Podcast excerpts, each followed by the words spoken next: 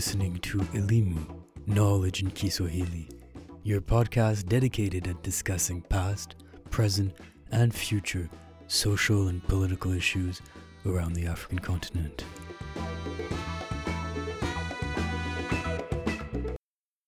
Hapo zamani mama, sikuwa hivi. Yeye ni mama. Joki, thank you for being here. To start off, it is important our listeners know that we unfortunately have had some technical challenges and lost the initial recording of this conversation. That said, we were able to recover most of its content. Today, we will be talking about Wangari Maathai. Joki, could you introduce Professor Wangari Maathai? All right, let us talk about my personal hero, Professor Wangari Maathai, or should I say, the late Professor Wangari Maathai. Uh, Professor Maathai was born in Kenya. She passed away in 2011 after battling with cancer for a while. But to me, she had really been standing out and had been amazing in my eyes for years. I think when I was eight years old is when I first encountered or heard of her. And that was because in 2004, she became the first African women to get a Nobel Peace Prize. As the first African woman to receive this prize, I accept it on behalf of the people of Kenya and Africa, and indeed the whole world. I knew the Nobel Peace Prize was big. I was eight, but I knew it was big. And over the years, I came to really realize the significance of that moment and the journey she had gone through before that moment.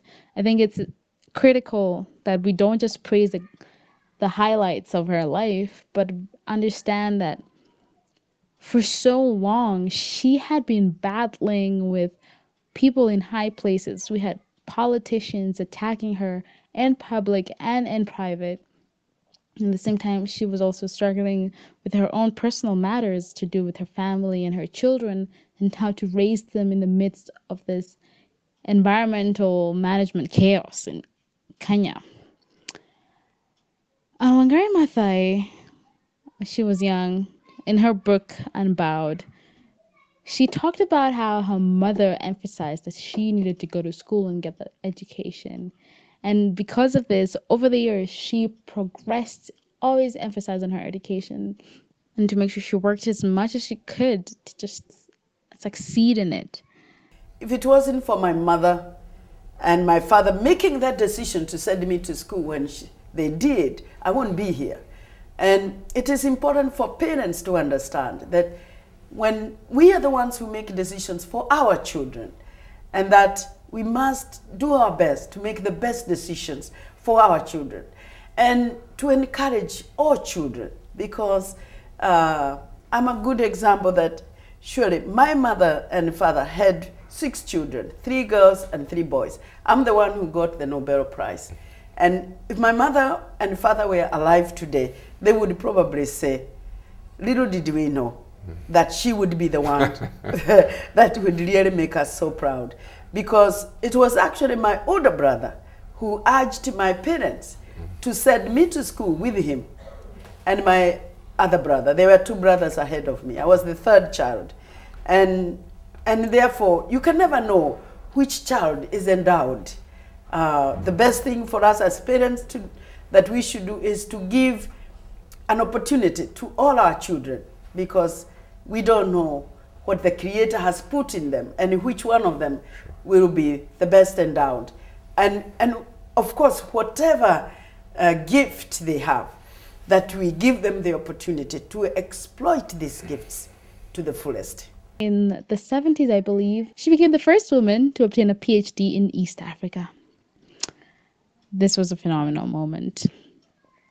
And although she had schooled in her high school in Kenya and then from then got a scholarship to go to the USA to continue with her studies, Wangari Maathai did acknowledge the importance of having a Western education, but at the same time, she really wanted to complement her knowledge with traditional and local um, knowledge systems.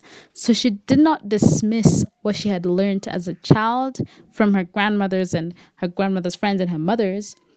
she definitely, definitely gave that utmost importance and respect alongside the things she had learned in her classes in the USA.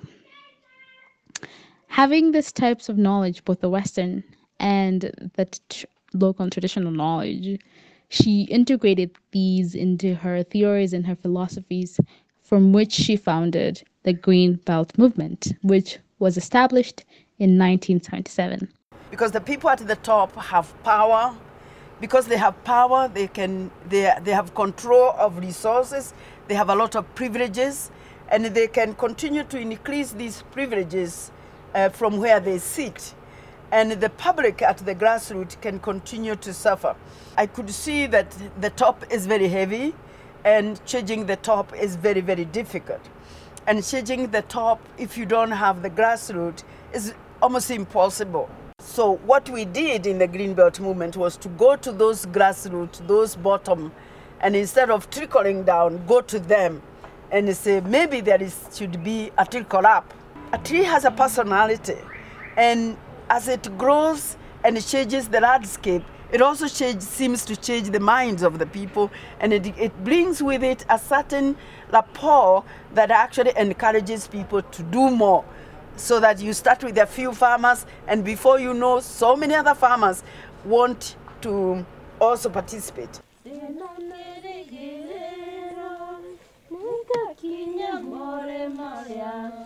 wimbo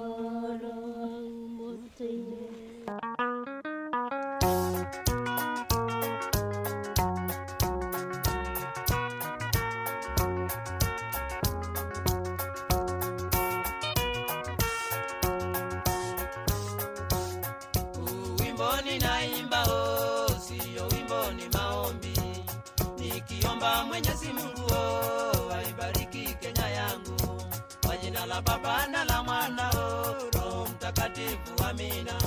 Kwa jina la baba na la mwana oh, roho mtakatifu amina. Ewe kenya yangu. Ewe kenya baba yangu. Ewe kenya mama yangu oh, sitakuacha milele.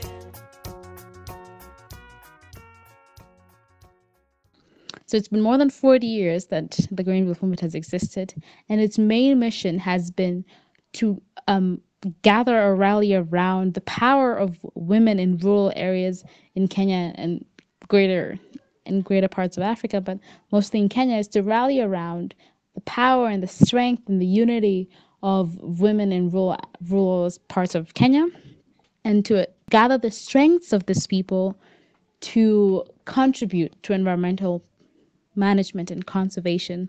So the Green movement in its initial phase was used by these women to by Wangari Maathai to teach women how to plant and take care of seedlings and then sell these for a profit and reinvest these in their homes. But at the same time, she emphasized how these women were the forebearers of information who would pass on the knowledge of why we need to care for the environment. She had noticed that it is the women who were suffering most because of the deforestation that was going on. They were the ones who were required to go and get water and collect firewood, but they couldn't find these basic resources.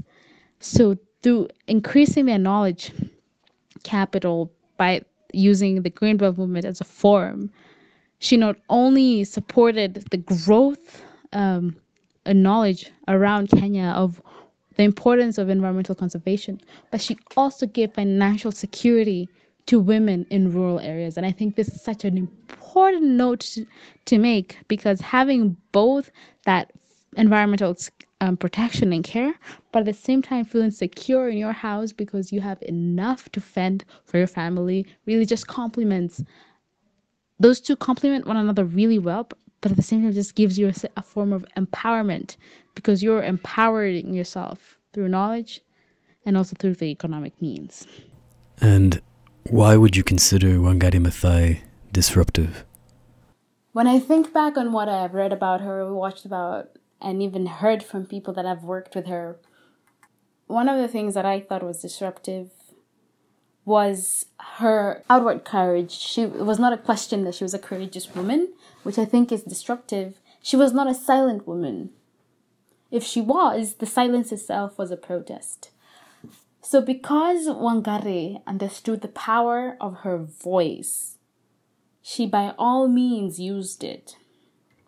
She courageously used it. And I think claiming her voice, even in the face of dictatorship, authoritarianism, threat, uh, loss of loved ones, is courage and it's disruption. An example of this is when uh, the former president of the Republic of Kenya, Daniel Arap Moi, was giving a speech on, I think it was a national holiday because it was at the stadium, one of the stadiums in Kenya, it was packed full. And the, uh, the former president, Daniel Arap Moi, spoke to the women in the audience actually, and he said, Dear women, you need to get this fellow woman in order. She is not acting as a woman should be acting. First of all, that in itself is just quite unspeakable, um, especially coming from someone who is the president of a whole nation who should be standing on the side, you know, respecting each person in the country. Seeing that she had irked so much so the president, who to some has been considered a dictator, this shows that she had spoken in the face of fury and fire and hell. She chose to use her voice. She was disruptive. She did not take things as they are because, oh my goodness, I might end up in jail, which she actually did, if not more than once. Wangari Maathai, the late Professor Wangari Maathai, opposed the building of so many projects, so many projects and statues um, in the forest that would destroy Karura Forest. Actually, the president, I just spoke of, Daniel Arap Moi, wanted to build a statue of himself and then build a skyrise that would destroy large amounts of forest.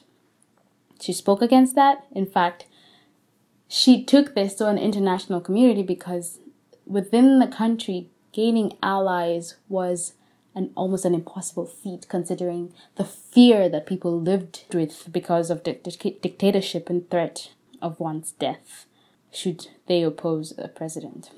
We wrote and we gave the example of how the environment in third world countries is destroyed with the full knowledge and support of the developed countries who support dictators who, who don't help us to overcome these dictators and who do business with these dictators and then hold the poor people to account. So, this one afternoon, Parliament was literally stopped. They actually stopped the debate that was going on to discuss me. And they had nothing but abusive language against me. They want to get personal. They want to debase your womanhood. So I said, now don't give me that. Just use the anatomy that matters right now. And that is from the neck up. But Wangari's disruption didn't only come in this brazen, blatant fighter spirit, which I think is highly important and needed, especially in the face of such dismissal of women. She also showed disruption through how she fought. The late Professor Wangari has actually pursued education at high levels, which I had spoken about earlier. And her education, although most of it was from Western culture, she always sought to ensure that she rooted herself in her home and her culture and then borrow what she could and what she thought was necessary from these Western narratives and the Western environments that she had been part of. One example of how she approached sustainable disruption, like, is, is not about what that one act of protesting with 50,000 people and you know, then forgetting about what the root cause of that protest was. What Wangari, the late Professor Wangari, did was she created points of ignition through her work. She wanted to make sure that what she did could be carried forth, that people understood the root cause of what she was pursuing and why she was pursuing it, so that they too could see the need and the agency they have in supporting this. And she told a story that somewhat enabled us to see this sustainable disruption. Big fire broke out in the forest, and all the animals ran out of the forest. All of them except this little hummingbird. It decided it wanted to put off the fire. It therefore flew to the nearest stream, picked up a drop of water with its tiny beak, flew back, and poured the drop on the fire. It repeated this action over and over again, each time bringing a drop of water and pouring it on the fire. The other animals, some of them with much bigger beaks, watched from the distance, laughing and mocking the hummingbird. The harder they laughed, the harder they mocked, the harder the hummingbird worked, remaining committed, persistent, and patient. What do you think you are doing? said the other animals. You are too little for the fire. We are overwhelmed. You should be as well. Now, the hummingbird, without stopping her work, she continued running up and down the, to get the water. But she turned once to the other animals and said, I'm doing the best I can. And that's what Wangari was doing. She could have had allies. She could have had people in s- stronger authority or higher authority supporting her with greater powers, quote unquote. She did the best she could. And because of that, someone was watching. Someone, someone was watching, and maybe they didn't act then, but it irked them to see that something could be done. So Wangari, the late professor, was a disruptor, and I genuinely love her for that. How would you describe Wangari Maathai using three words? I'd start off by saying she is visionary. Yes, she was raised in a small rural place. And yeah, she was a woman in a, in a quite patriarchal society. She was visionary. She said she got her education big. She kept going. Yes, I did my undergrad. I'll do my master's and I'll do my PhD and I'll teach. I'll be a professor beyond that. Yes, I will show these women how to plant seedlings, but I will also protest on national TV and bring along thousands of Kenyans with me to show them how it can be done. She was visionary. Yes, I will run for government and I may not be elected, but I will show women that they can run for government and they can stand for what they believe in. That is vision. That is a powerful vision. I would say the late Professor Wangari Maathai is, let me use the title of her book. She is unbowed, bends but does not break. You know, she she had gone through so much that would have taken her out of it before she could continue. There was so much. If you've been publicly insulted by the president of your country, I don't know how many of us would keep showing our faces. Or if you've been imprisoned and put under house arrest and had to give your children back to the father because you cannot fully commit to raising them due to all the security concerns that come with it, your your position. It could break so many people. And unbowed is not having is not submitting or bowing down to the pressure that comes with s- such a task. She was knocked down a couple of times, but she got right up. She didn't live with the demands. She didn't submit to the demands. She was not submissive to these demands and pressures. I would say the late Professor Wangari Maathai is creative.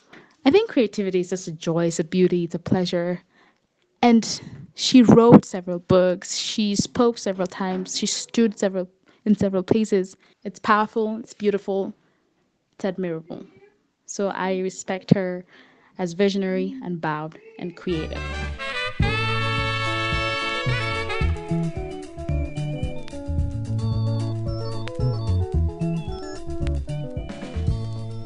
Vivu mkubwa kwa ujenzi wa taifa, kwani ndicho kiini hasa.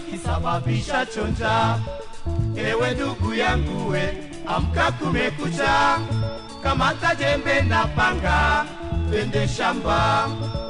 Hata wewe mwanangu, amka kumekucha, kwani hizi ndizo saa za kwenda shule. Hata wewe karani As a young Kenyan woman, what does the legacy of Professor Maathai represent to you? Honestly, I feel like most of my life and what I've chosen to pursue has been highly inspired by the work of the late professor. And that is something I'm genuinely happy about. Her legacy to me represents self awareness, vision, and care, courage, and intelligence. She was aware of the changes that were happening in her environment, how the rivers were drying up, how the land was getting drier, how the water was getting more scarce.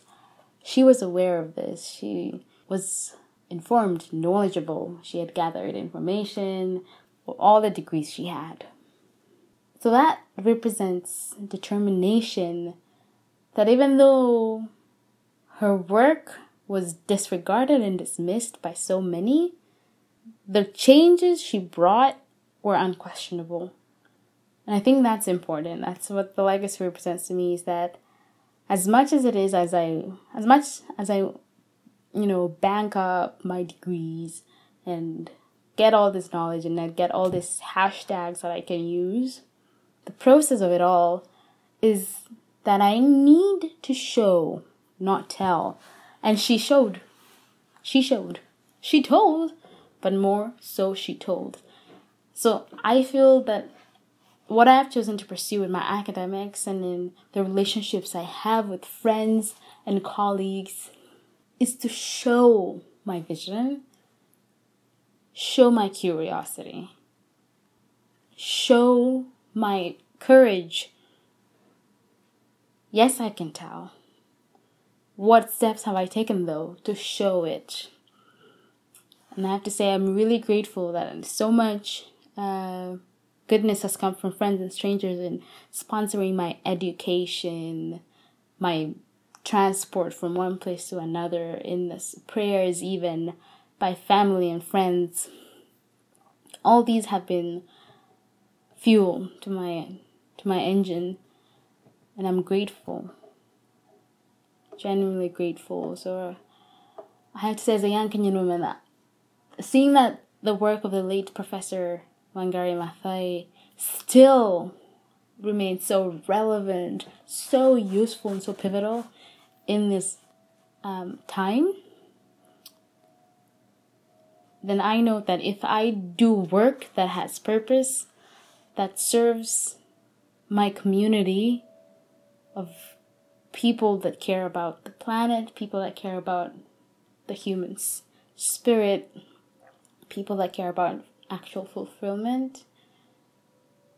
If I ground the, my work in meaning and in alignment with beliefs that are upholding of the dignity and love for spirit, then that legacy will last. But I don't want to just live for the end. I want to live for each day. And I want to live while lifting others. We rise by lifting one another.